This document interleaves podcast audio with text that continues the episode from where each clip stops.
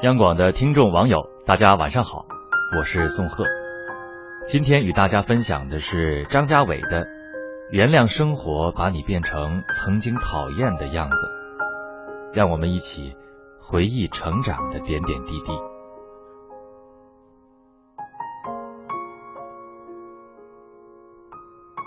长大了想当个科学家，这话还在耳边回荡。虽然已经过去二十多年了，想一想，那是我第一次明确的嚷出长大后想干什么。当时我最讨厌成为一个写字儿的人，因为小学写作文，写了草稿还得疼，太累了。然后我没能成为一个科学家，确切的说，这点兴趣。在初三物理课做受力分析题、画电路图时，已经消磨殆尽了。我成了依靠写字谋生的人，一个以前自己讨厌的人。偶尔和人聊起来，大家会发现，呀，小时候喜欢同一个明星似的，羞赧又兴奋的承认，他们也想当科学家。为什么呢？因为科学家无所不能。现在想来，当时我萌发当科学家的念想，也是因为制造阿童木的那位博士，以及制造阿拉蕾的泽卷千兵卫博士。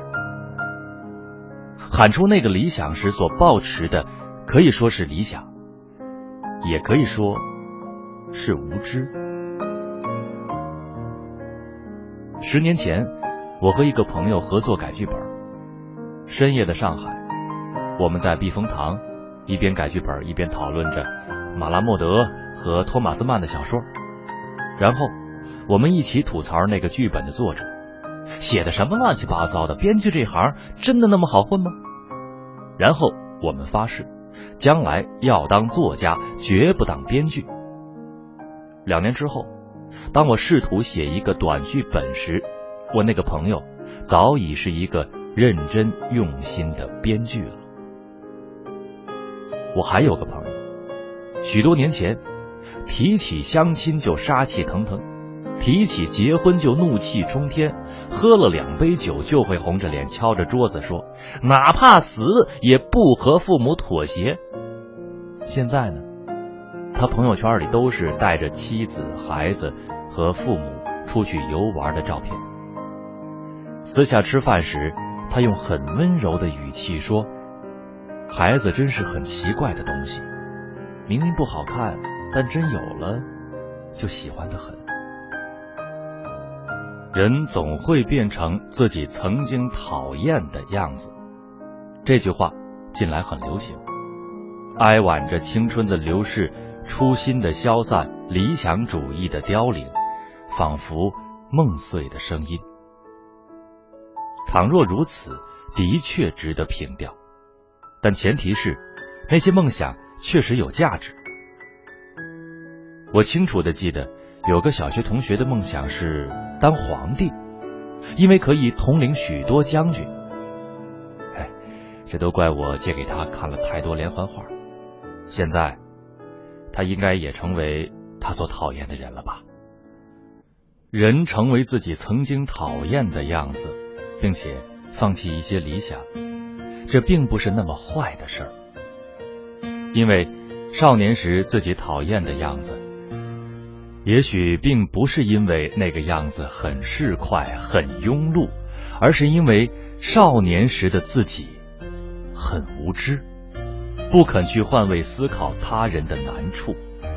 少年时的理想被放弃。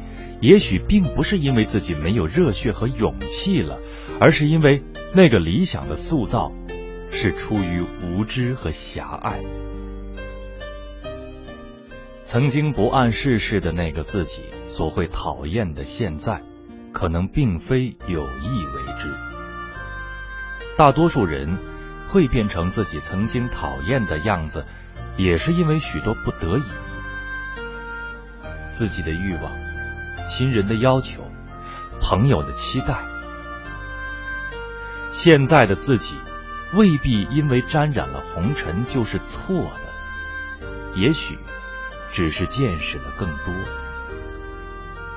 就像曾经的自己，并不一定因为青春年少以及疑似很有情怀就是对的，也许只是因为无知。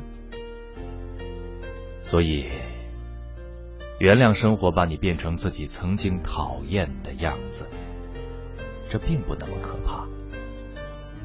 毕竟，少年时有许多梦想是好事儿，成年后还不离不弃，也很动人。好了，今天的分享就到这里，我是宋贺，祝您晚安。他不记得脸上天色将晚，他洗过的发像心中火焰，短暂的狂欢以为一生眠，漫长的告别是青春盛宴，我冬夜的手像滚烫。你闪烁的眼像脆弱的信念，贪恋的岁月被无情偿还，骄纵的星星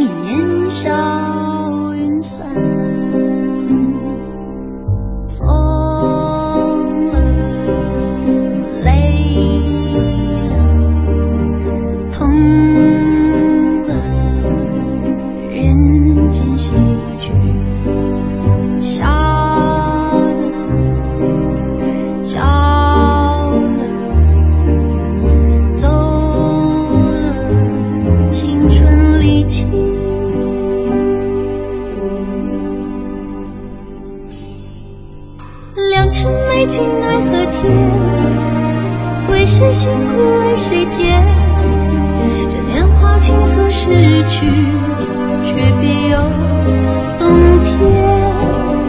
良辰美景奈何天，为谁辛苦为谁甜？